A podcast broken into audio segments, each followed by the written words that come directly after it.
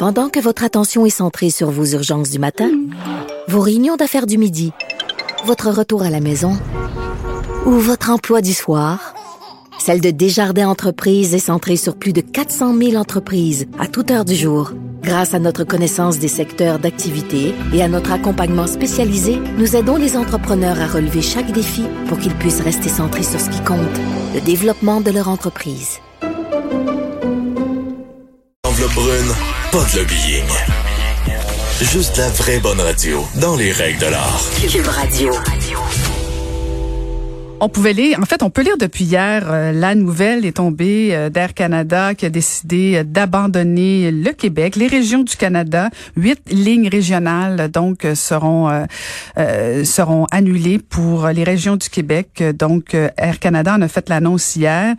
Et bon, on, on connaît très bien la chanson. En tout cas, moi, j'ai déjà joué dans ce film-là. J'ai siégé à Ottawa et à chaque fois Air Canada, bon, les, les, les, les premiers secteurs qui sont coupés sont habituellement soit les services aux francophones ou habituellement c'est euh, les services régionaux. Donc euh, Air Canada est pas une surprise au niveau de cette annonce-là. Par contre, ce qu'on a voulu faire ce matin, c'est aller voir du côté notamment euh, de d'autres entreprises, d'autres industries qui ont des offres intéressantes et qui en même temps ne semblent pas avoir l'écoute notamment du gouvernement du Québec, mais aussi du Canada.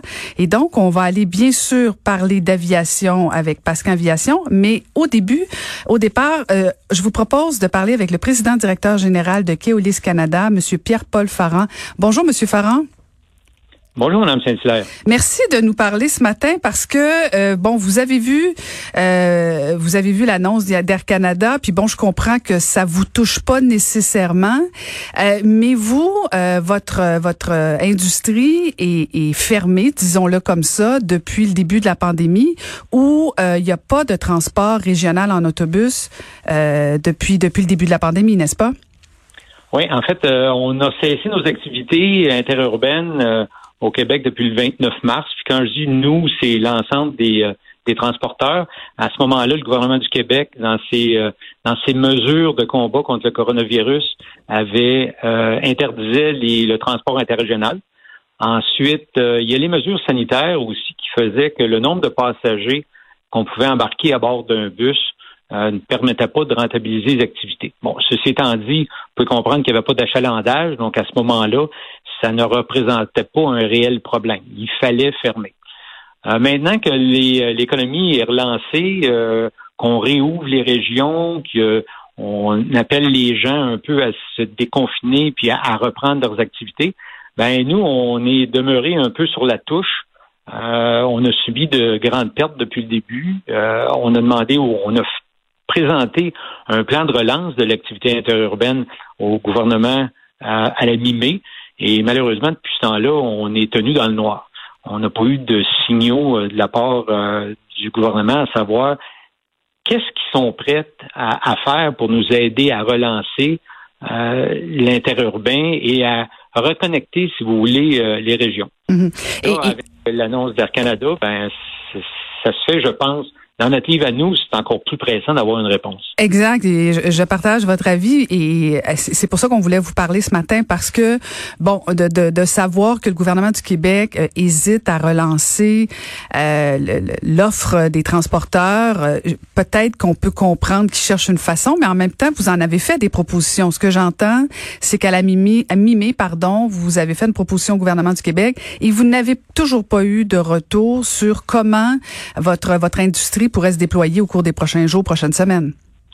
Tout à fait. Le plan était très détaillé, euh, non seulement euh, en termes d'horaire, de fréquence, euh, d'aide financière, de l'appui des chiffres, leur montrer comment, comme tout le monde, comment la pandémie a frappé fort, mais comment on est prêts, nous autres, à réinvestir dans ces services-là. on veut repartir parce qu'il y a de nos clients qui nous qui nous contactent, qui veulent savoir, écoutez, on réouvre, pourquoi vous êtes pas reparti? Euh, quand est-ce qu'on va pouvoir euh, euh, revoyager avec vous? Mm-hmm. Et on leur dit aux gens, écoutez, dans l'état actuel de la situation, on n'a même pas de mesures sanitaires claires qui nous permettraient d'espérer une certaine rentabilité à rouler. Parce que si on prend, par exemple, l'avion, L'avion, maintenant, des mesures sanitaires entre vous et moi, là, ils remplissent leurs avions. Pour les peu de vols qu'ils font, là, ils remplissent leurs avions. Et on se dit, curieux que eux puissent se permettre de faire ça quand, dans d'autres parties de la société, on a quand même des, des règles, je pense, qui euh, sont raisonnables pour assurer la, la, protection de tout le monde. Donc, nous, on veut pas partir dans n'importe quelle condition. On veut s'assurer que, outre le financier, que la santé publique soit à bord avec nous. Puis ils nous disent, écoutez, dans ces, ces conditions-là, euh, vous pouvez transporter des gens en toute sécurité. Euh, allez-y. Il faut absolument envoyer un message clair aussi au public que nous, on va repartir juste pas parce qu'on veut repartir puis faire de l'argent, mais qu'on va repartir parce qu'on est capable de les transporter de façon sécuritaire. Mhm. Parce qu'en fait, vous pourriez repartir, sauf que ce serait pas rentable pour vous, compte tenu que ce serait quoi? Ce serait un passager euh, par banc? La façon qu'on interprète euh, les règles euh, jusqu'à tout dernièrement, c'est à 14 personnes par bus, hein, ce qui est même pas la moitié d'un bus. on a fait des recherches, on a demandé des avis juridiques parce qu'avec la dernière, euh, le dernier décret qui parlait euh, des transports en commun, euh, le port du masque obligatoire, qu'est-ce que ça voulait dire sur la distanciation sociale? Parce que l'élément clé, c'est la distanciation. C'est combien de mètres il faut garder entre les personnes. Et on a eu beaucoup d'informations différentes. À un moment donné, les autobus scolaires, c'est un mètre. Maintenant, il n'y en avait plus. C'était deux personnes sur le même banc. Euh, dans le transport public, on dit qu'il faut maintenir deux mètres si possible, mais sinon porter un masque. Là, le masque est rendu obligatoire. C'est un peu euh, nébuleux.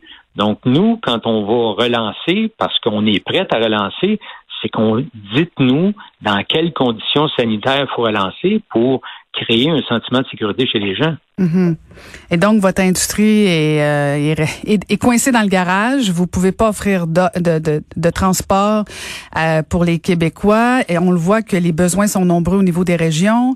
Euh, et, et, vous êtes aussi, euh, parce que bon, vous faites de l'argent, c'est sûr, on comprend que vous avez besoin d'une rentabilité financière pour sortir vos autobus des garages, mais en même temps, euh, c'est du transport collectif. Là. Je veux dire, c'est pas tout le monde qui a les moyens de, de, de, de prendre l'avion, un, pour aller dans les régions, mais là, ce sera de moins en moins possible, mais notamment de se déplacer.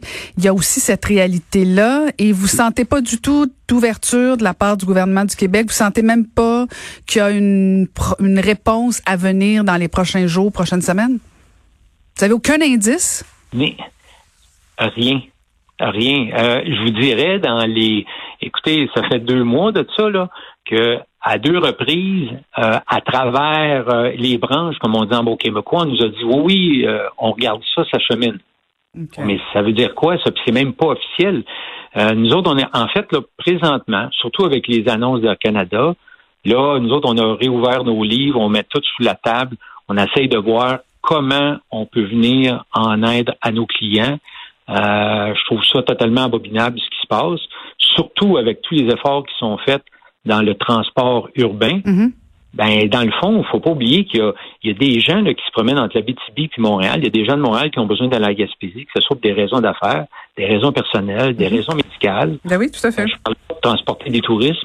Tout à fait, tout à fait. Vraiment d'un besoin. Donc là, on, à, la lumière des dernières euh, des dernières nouvelles, euh, on, on, a tout mis sur la table. On est en train de regarder ce qui est ce qui est possible d'être fait mais moi, j'ai quand même une responsabilité. Puis si je parle comme PDG de Keolis, j'ai quand même une responsabilité envers ma centaine d'employés euh, d'assurer la pérennité de l'entreprise parce que eux, euh, ils gagnent leur vie, euh, ils fournissent à leur famille en fonction de l'emploi qu'ils ont chez nous. Mm-hmm. Il faut quand même, je pense, au long terme pour ne pas abandonner ces gens-là non plus. Puis la dernière fois que vous avez parlé avec le ministre, ça remonte à quand à peu près? Est-ce que vous avez des contacts, votre, vous, vous ou votre industrie en général, parce que il me semble que M. Bonardel, le ministre des Transports, euh, devrait entendre vos préoccupations. Là.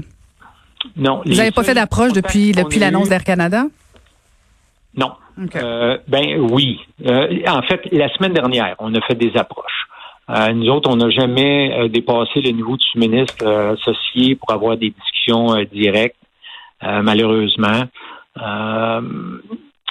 Nous autres, ce qu'on veut, là, c'est, dans le fond, donnez-nous un signal.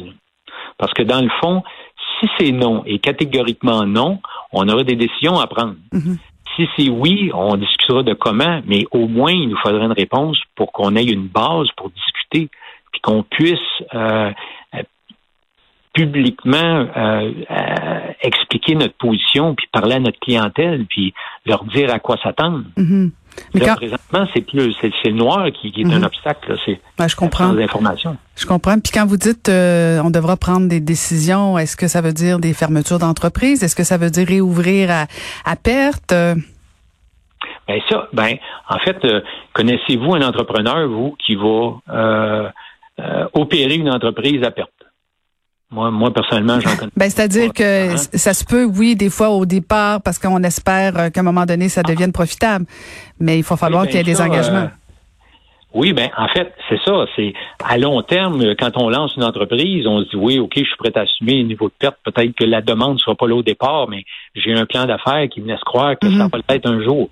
Là, présentement, là, c'est vraiment pas le cas.